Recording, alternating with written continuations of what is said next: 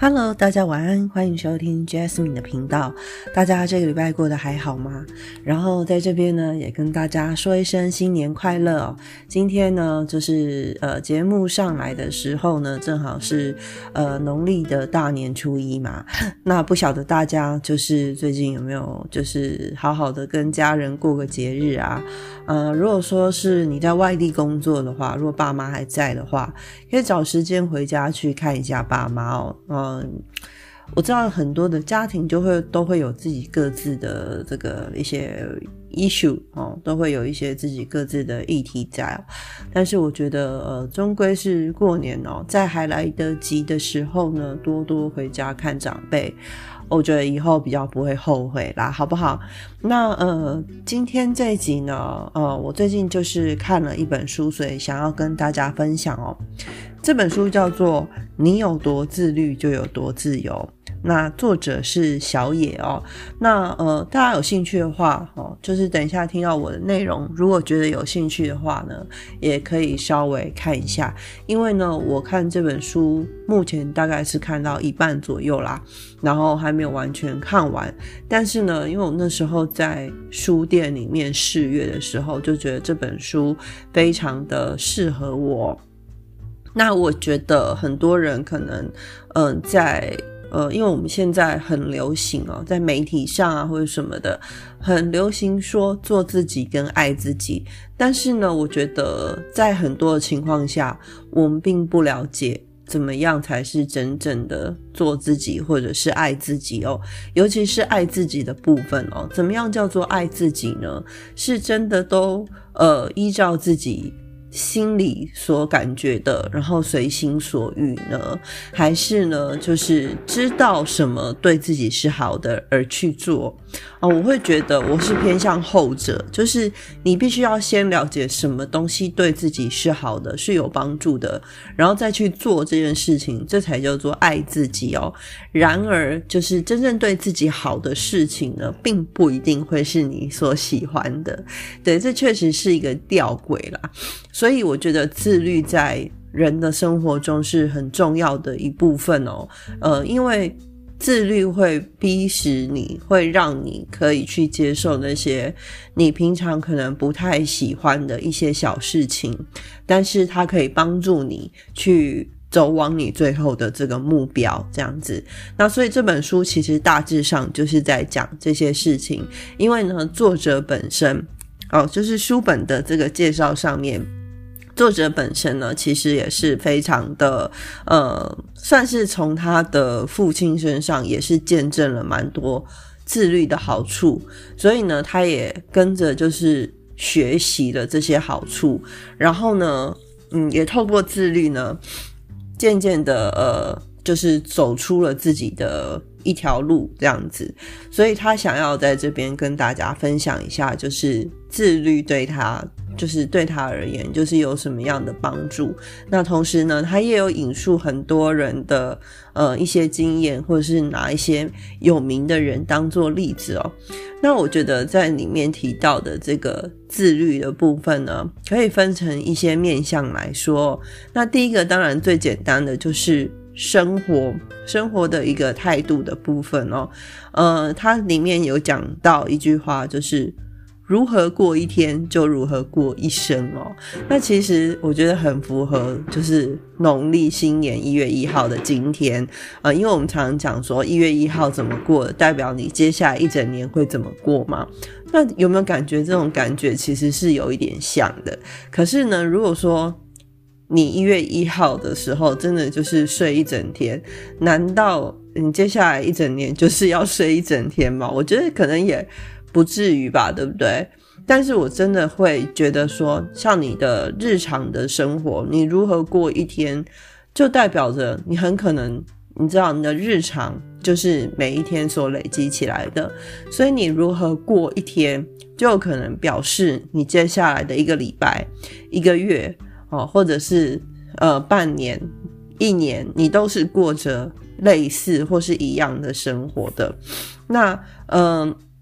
它里面有提到，就是中国呃，有个中国的名人哦，叫做李笑来的，他有提过，就是七年就是一辈子哦，也就是说，七年有一点像是一个循环哦。那以七年当做一辈子的话，每一个下辈子都是对上辈子的检验哦。也就是说，每过七年哦，呃，就是前一个七年是怎么过的，会造就你接下来的下一个七年。所以，我们常在讲说，哦，有些人就是生在人生的起跑点，对不对？然后会觉得说，哎，他们就是天生比别人有优势啊，然后天生就是好像过得比别人好啊，或是怎么样的。但我们常会忽略掉，就是说，也许他在背地里所做的努力，是我们可能真的是做不到的，或者是他在背地所做的努力，是我们都没有察觉到的。所以有一些人，他们看起来外表就是好像条件比我们好，但事实上呢，其实是因为就是他经过一些长时间的累积，然后他去忍受了一些我们可能没有想到的事情，所以他成功了。那因为我们没有经历过，我们可能也没有办法通过这些考验，所以我们跟他们终究是不一样的人哦。所以在呃这个自律最基本的一个生活态度里面呢，如何过一天就如何过一生了。我觉得这个是很实在的一句话，就是说你的每一天，你的每一天是其实就是你的一辈子的一个部分。哦，那那呃，你的一生的成就，也就是靠这些很小很小的累积所累积来的。所以你希望未来是什么样的样子呢？你就必须要从那个样子先去规划自己的生活，每一天每一天的生活，日积月累，滴水石穿，才会真正的到达自己所想要的那个地步。这样子，好，然后呢，再来就是它里面其实也有提到，就是主动逃离舒适圈的这个部分哦。那你可能会问说，逃离舒适圈跟自律有什么关系？这当然很有关系哦。就是他所谓的逃离舒适圈是，呃，不只是可能做一些挑战啊，或者是做一些不同的工作啊，给自己不同的呃挑战，或者是去考很难的证照。我觉得他讲的不只是这些部分哦，也就是说，逃离舒适圈也代表着你可能在过着一个更困难的生活模式哦。像我们呃以前前几年呐，我印象中。有时候我们会看到一些那种新闻标题哈，然后就说什么小资女存到一百万啊什么之类的哦，那可能很多人就会看到标题，就会觉得说，哎，这些人也许是有一些什么际遇啊，或者是怎么样，还是有什么小 paper 可以。呃，达到就是说存到那些钱那么多的钱这样子，但是其实有的文章你点进去看了以后，你就会发现，其实他们存钱的方式是很拼的哦。像我们可能平常假日啊，就会去咖啡馆啊，然后去做一些休闲活动，追求一些小确幸哦。但是他们有可能就是选择就是不出门哦，或者是呃。专注在自己想要专精的部分去研究哦，去念一些书或是什么的。那当然，其实如果说你少出去玩的话，花花费就相对的比较低。然后再来就是呃，另外一方面你投资自己，所以呢，你增加了自己的收入。所以久而久之呢，呃，不该花的钱就省起来了。然后呢，你花的钱，他花的钱，因为花在投资自己上，所以你的收入也会增增渐渐的增加。然后不知不觉的就到一百万这样子，那所以我觉得呃，在这一本书里面有一些蛮有一些观念是可以自我反省的部分啊。那再来就是说，你要追求这样子，好像很自律啊，很很规律啊，然后其实自己不一定真的会很喜欢，有时候会想耍废嘛，哦，那你要去适应或者是去寻求这样子的生活。其实是有一点困难的，所以它里面其实有提到，就是主要主动去寻求这些变化的少数人哦，这些人基本上是比较没有那么多的哦，去寻求这些呃特殊的生活方式的这种少数人，往往会被那些墨守成规的大多数人质疑还要嘲讽。好，譬如说。你很想省钱，然后你想要存很多的钱，所以你不想要花钱的情况下呢，你可能就常常很少去参加朋友的饭局，或是接受某些的邀约。哦，那这时候有一些朋友可能就不太能够理解哦，然后就会说你耍自闭哦什么之类的。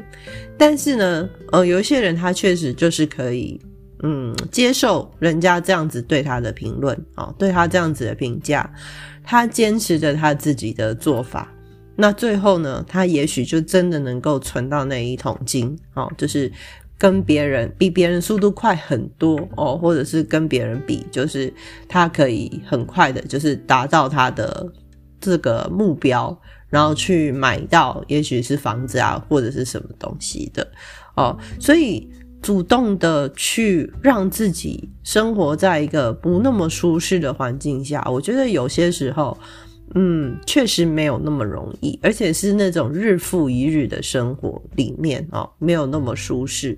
确实是蛮困难的。那所以你做不做得到呢？哦，你能不能主动的做到这些东西？还是你宁愿就是过着一个嗯比较？一般人一点，然后呢，很平顺的生活。那我觉得这个没有对错，那只是我觉得在这本书里面呢，会鼓励大家去追求一些。如果说你们有一些追求自己想要的东西的话，那么，嗯，有一些就是忍受的，有该忍受的东西哦，你就是要有所取舍哦。那主动的逃离舒适圈呢，就算很辛苦，也能够自律。然后不去逃避面对呃面对到的事情，然后也不拖延哦，就是呃该做什么就做什么。我觉得这样子的人非常的厉害，然后也很容易就是达到自己想要做的目标。那再来呢，他书里面有提到一点就是自爱哦。那我觉得自爱这一点呢，就是我们在节目一开始有提过，什么叫做自爱呢？其实自爱是找到。适合呃，就是对自己好的呃一些模式去过生活。它里面有提到，呃，就是林依晨哦，他说他在那个林依晨的直播里面有看到，呃，他分享林依晨分享他保养的方法哦。其实，在生活里面有三件事情可以做到，第一个是均衡的饮食，第二个是发泄压力。哦，一定，然后第三个是一定要睡饱。呃，大家可以仔细想想哦，在日常生活中，你是你有没有做到这三件事？哦，因为我回首我过去两年的生活，这三件事情。我都很难做到哦，尤其是同时做到更是困难哦。呃，主要是因为工作形态的问题哦，就是那个工作实在不是很适合我，所以我累积了非常多的压力。那压力一大呢，就会乱吃东西。那乱吃东西呢，再加上这个嗯压力很多哦，没有办法发泄呢，所以呢，这个会引发一些失眠的状态哦。所以这三件事情就同时都没有办法做到。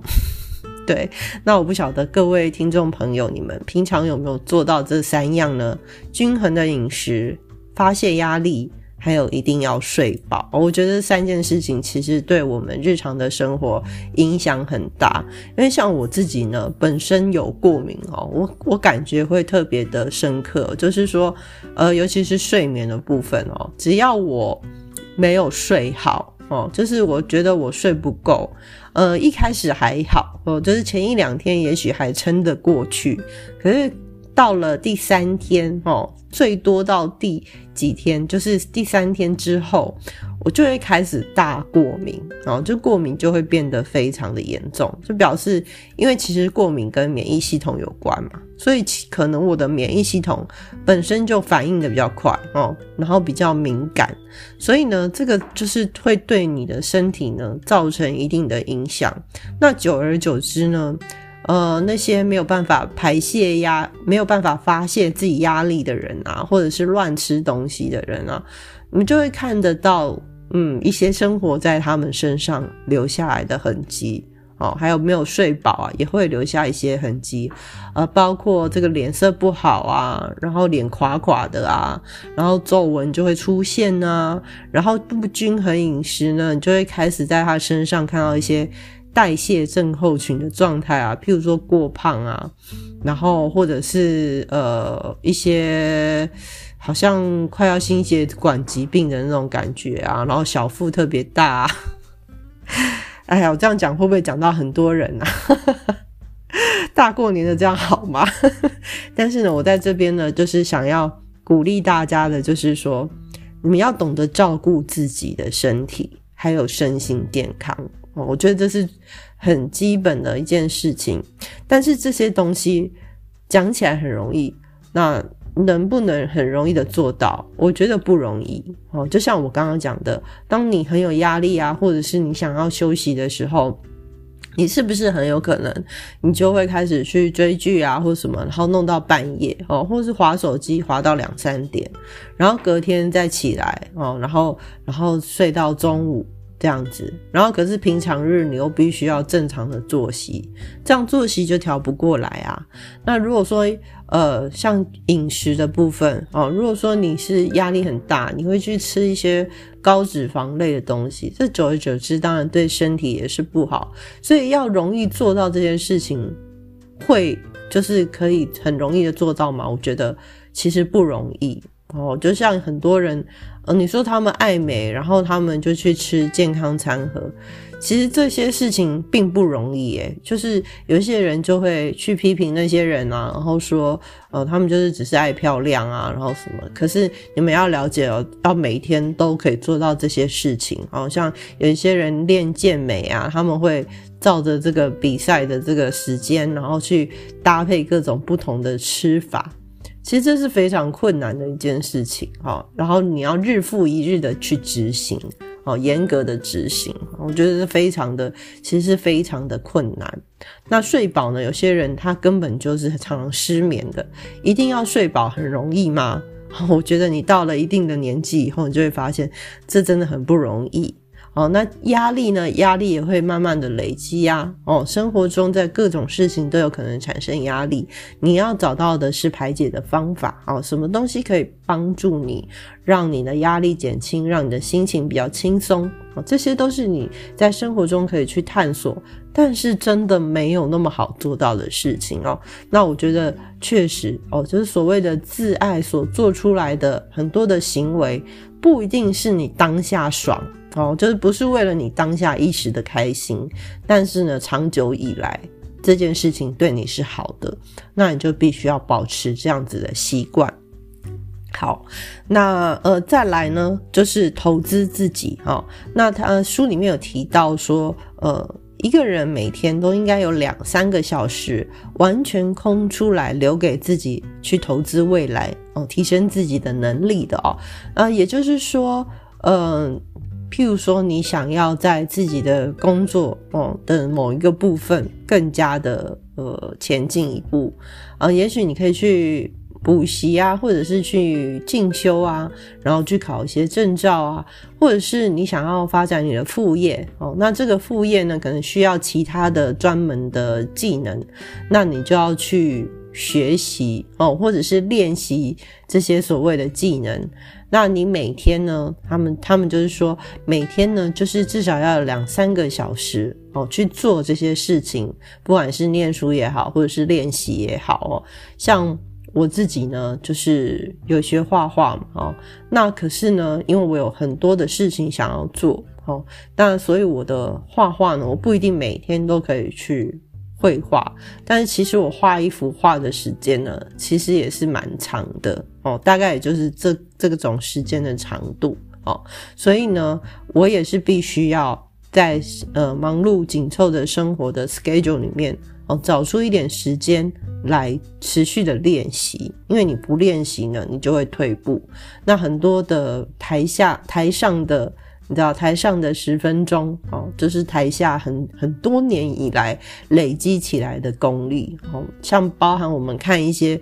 武打明星哦，那些去拍叶问系列的，其实他们都非常厉害哦。有一些有没有那种实际的那种底子，其实观众是看得出来的。有一些人有没有真的去学哦，观众也是看得出来的。这些人之所以让你看武打戏看得这么过瘾，是为什么？因为他们真的有底子，或是他们真的本来是门外汉，然后为了呃这个戏，他们去学习，所以你会觉得他们是真的在打，不是说就在那边套招啊，像有一些那种宫斗剧那种那种哎闪一下闪一下那种哈 套招啊，那这种的，就是你会感觉他们真的有打到那种。感觉哦，那种真的有在打的感觉，为什么？因为他们真的有在这一部分下足了苦功哦，所以我觉得很多的成功其实都背后都有一定的，不管是呃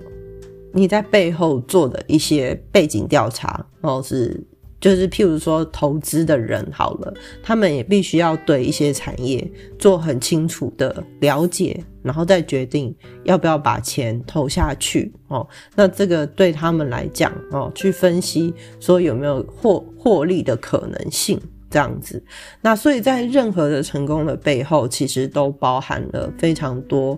呃隐性的一些成本，还有背后的努力。那我觉得这些东西并不是一般人可以从表面上的结果论来看得出来的，哈。就像呃，我们说 YouTuber 好了，哈，现在不是有很多的 YouTuber 吗？那我们可能会常常觉得，呃，应该不是说我们，就是很多的，呃，就是我有听到听过 YouTuber 讲说，就是好像呃，有一些长辈啊，还是什么的，哈。或者是一些路人在跟他们讲话的时候，就会说什么 YouTube 啊，过得很爽啊，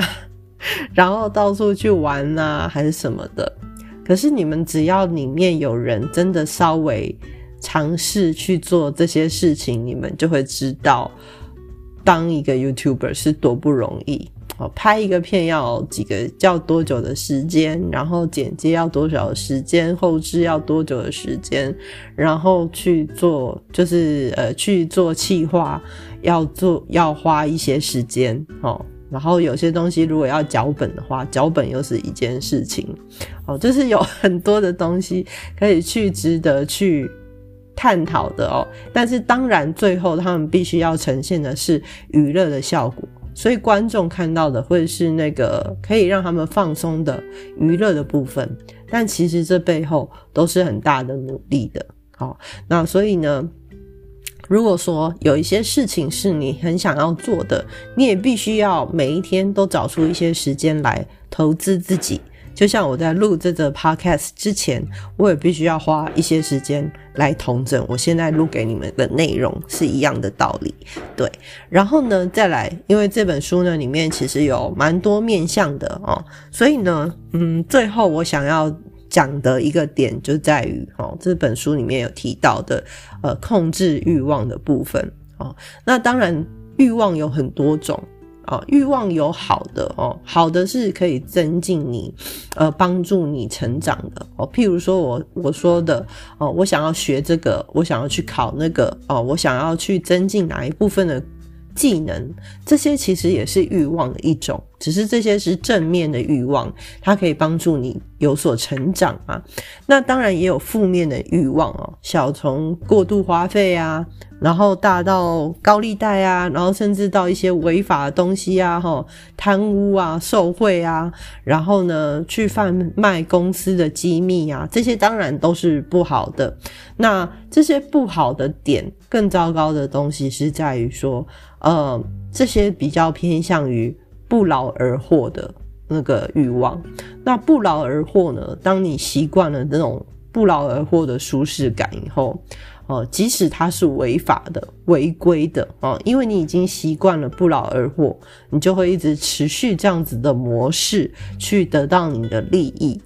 那这样子久而久之，它很像那种毒，会上瘾的哈。上瘾了以后呢，你就很难再回到一个正常的管道去，呃，去赚钱或是去获得自己的成就的一个模式了。你就会一直在那个漩涡里面打转，好，负面的欲望哦，比较恐怖的地方是在于这里。那正面的欲望呢，有时候也会造成一些。一些纠结的地方哦，像我刚刚说的哦，你要呃，譬如说我要花时间阅读哦，我要学习哦，有些人他也想要去学第二、第三外语，然后，然后或者是呃，像我规划旅游啊的部分呢，这些都算是可以算是正面的欲望，但是呢，一个人一天只有二十四个小时。哦，一年也就十二个月哦，你这些事情你要全部做完，需要花多久的时间？那如果说这个时候你有自律的精神的话，其实自律就可以派得上用场哦。第一个就是分出轻重缓急哦，那分出轻重缓急以后呢，你就可以大概知道可以要先做哪一件事情。哦，因为轻重缓急呢，就是会可以有一个时间表嘛，哈，然后你就可以先决定要完成哪一件事情，哦，或者是呃哪一件事情你觉得可以很快的做做完的，哦，那你也可以去先做它，然后有计划，然后再根根据这个计划很规律的，透过你自律的精神去把它完成。那么你就可以逐步的学习，而且是有效的学习到，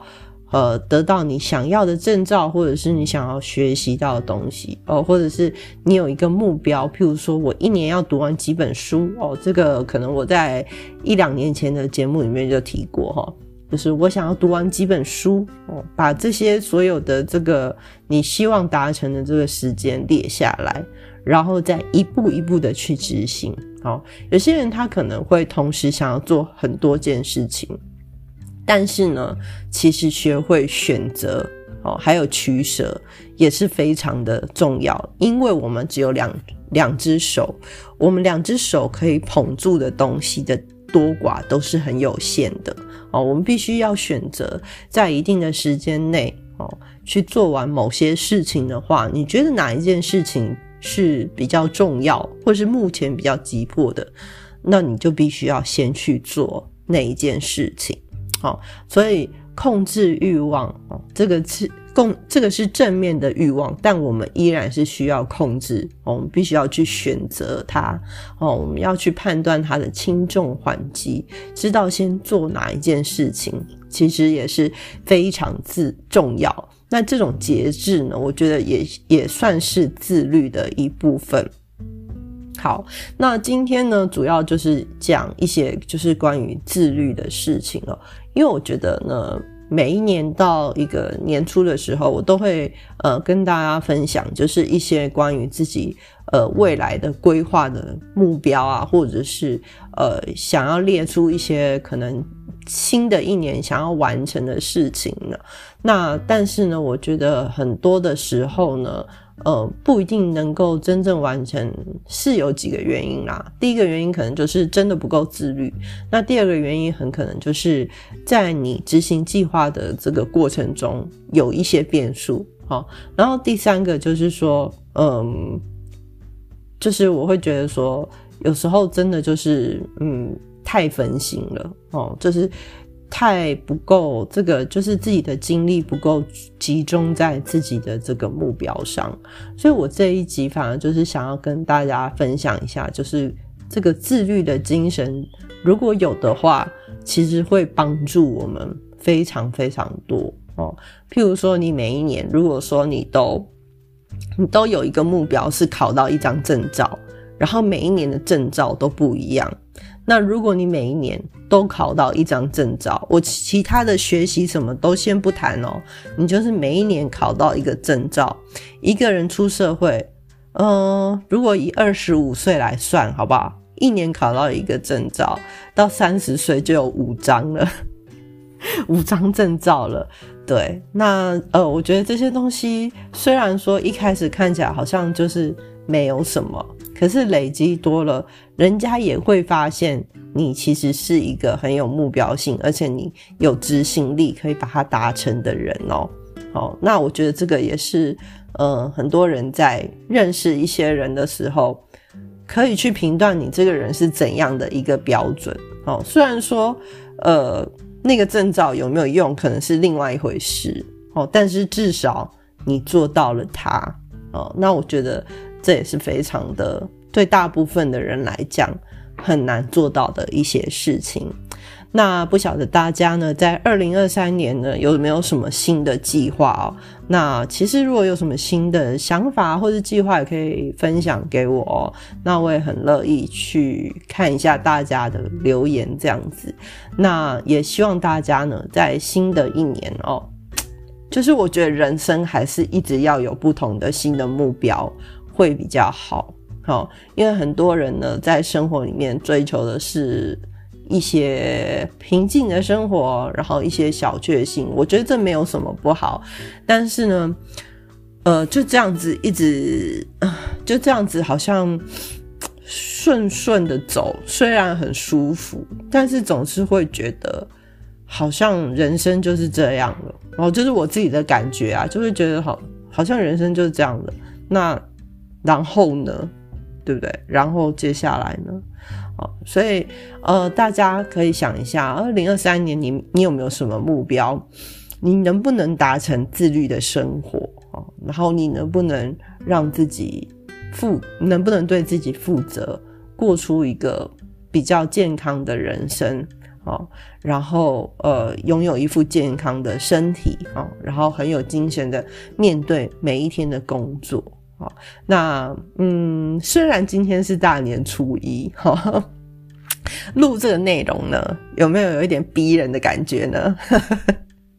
对，因为我觉得我最近呢，就是也很需要这样子的内容来激励自己，那所以我也很希望，就是可以在